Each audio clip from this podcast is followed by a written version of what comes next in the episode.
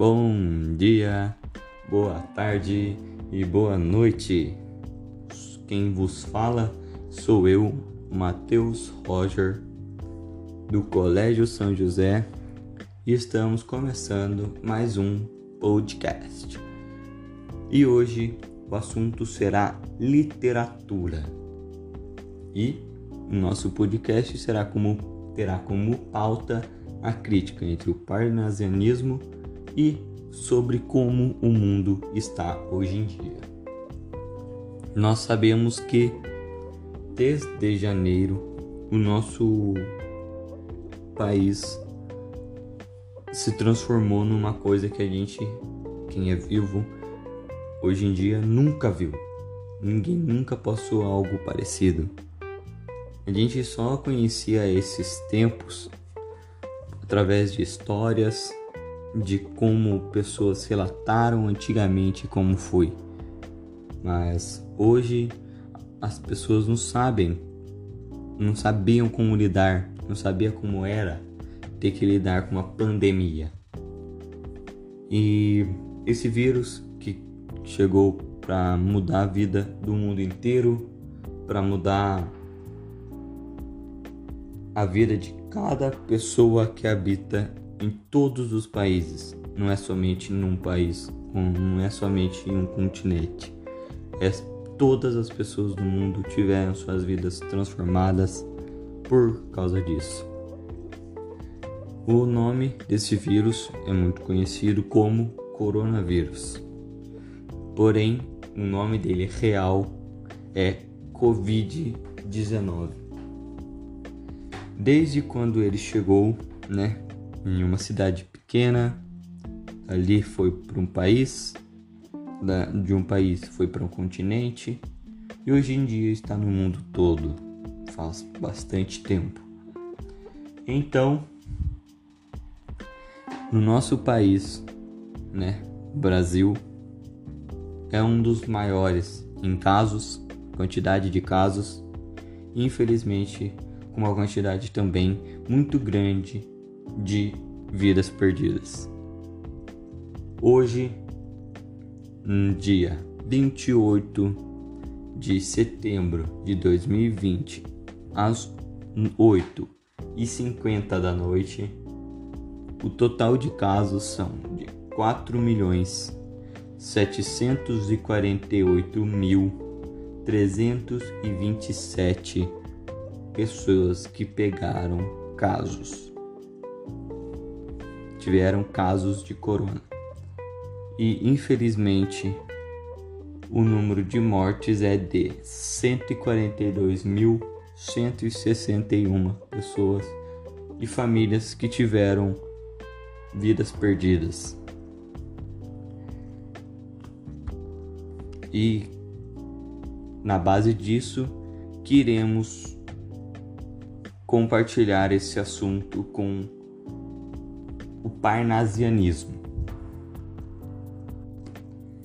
Como nesse assunto equiparar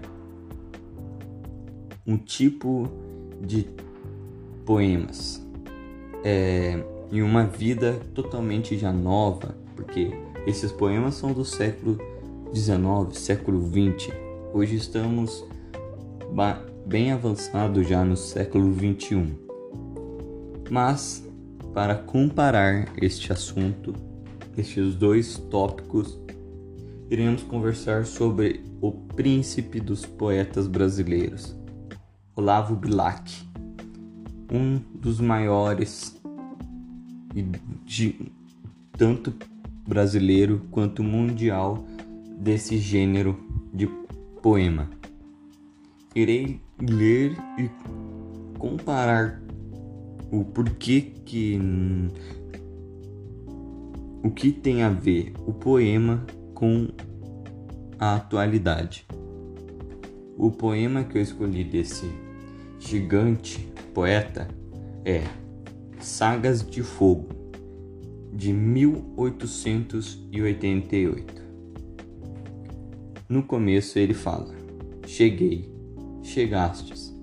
Vinhas fatigada, e triste, e triste e mitigado eu vinha. Tinhas a alma de sonhos povoada, e a alma de sonhos povoada eu tinha.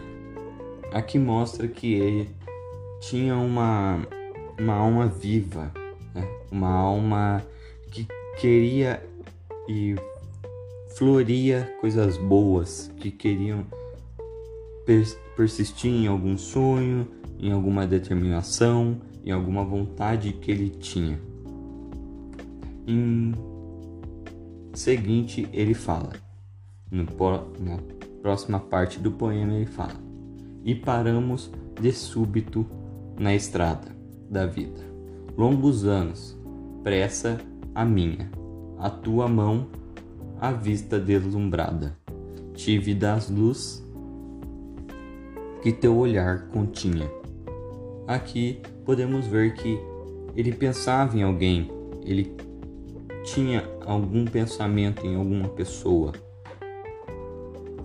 Então, no próximo parágrafo do texto, ele diz: Hoje segues de novo. Na partida, nem o pranto os teus olhos umedece nem te comove a dor da despedida. Aqui podemos ver que ele provavelmente perdeu alguém da sua gama de pessoas que ele gosta, que ele tem um sentimento muito aflorido. E na, parte, na próxima parte do texto ele diz: E eu, solitário, volto a face e tremo, vendo teu vulto que desaparece na extrema curva do caminho extremo. Aí, acabando o texto, podemos ver que aqui ele também perdeu uma pessoa muito amada, muito que ele tinha um carinho muito grande. E isso nesse, nesse estado que nós vivemos hoje, não tem como não comparar com as vidas perdidas, o medo de perder alguém, entendeu? Isso é que vive a maioria das pessoas. Lógico que não todos, porque nem todos pensam nos próximos, pensam, tem um olhar de empatia com as próximas pessoas. Mas quem tem esse olhar de empatia, quem tem pessoas que amam e ao está próximo e que precisa cuidar delas, essas sim sabem o que está passando, sabe o que esse poema tão lindo pode passar, mostrar que realmente é, esse medo de perder alguém é muito grande e, sabe, e um medo de sentir essa dor. Então, esse é o que o texto, o poema que mais pode se aproximar com a nossa atualidade.